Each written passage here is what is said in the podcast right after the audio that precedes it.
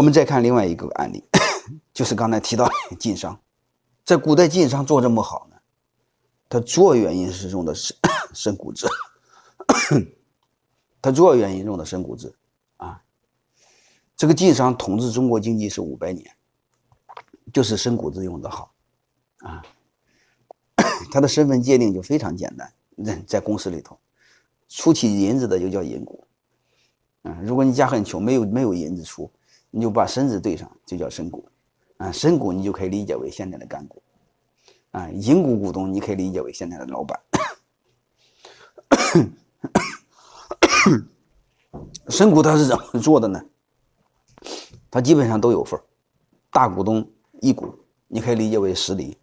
啊，它一共有多少股呢？你可以理解为十到二十股，好吧？过去金为制不是十金为制，不是一百股，你也不用你也不用这么考虑，你就可以理解为十到二十股，大股东十个点左右，好吧？然后小小股东就是大股东，相当于总经理吧，嗯，是十个点左右，然后 小掌柜五个点左右，然后小伙计一个点左右，然后小伙计啥意思呢？就是学徒四年出师。啊就是在你翻译成现在的语言，在在在在你，嗯，需要在你企业工作三年以上，你就这么理解好了。这是数量给了，然后每个人每年分红时候呢，嗯，每年年底的时候呢，或他过去是一个账期啊，过去三年三年一个账期，到每个账期的时候呢，再根据业绩还要调整一下股份。就说白了，你干得好的话，股份再多点；干得不好的话，股份就少点。嗯，就这么简单。其实和他讲的没什么两样啊。下面给大家看一段视频。你们看看 晋商，你们看看晋商是怎么做的股权激励，是不是学徒出师四年可以享有一厘的身股啊？每年根据业绩调整。大家思考几个问题：第一个，分完股份之后不干活怎么办？倚老卖老怎么办？刚才给大家说过，你和业绩挂钩，对吧？然后你会发现分股份老板吃亏怎么办？你比如说你给他十个点、二十个点。他可是一分钱没拿，硬分啊！但是有一个伙计，你会发现投了三百万，也也占十个点、二十个点的股份。你会发现每年你俩分的一样多。假设你每每年都分一百万的话，你会发现那个真的股东就感觉他很冤。他会说：“他娘的，你一分钱没拿，怎么和我拿三百万分的一样多呢？而且咱俩干活还一样。”所以这时候你会发现，出钱的股东他就感觉很恼火，凭什么？啊，还有一个由于干股他没出钱，赚了就分，不赚他跑了怎么办？还有一个你会发现。你给他十个点、二十个点，每年分十个点。那个伙计拿三百万，每年也分十个点，但是每年都分一百万。将来你给他说，你你干股要不买成十股吧？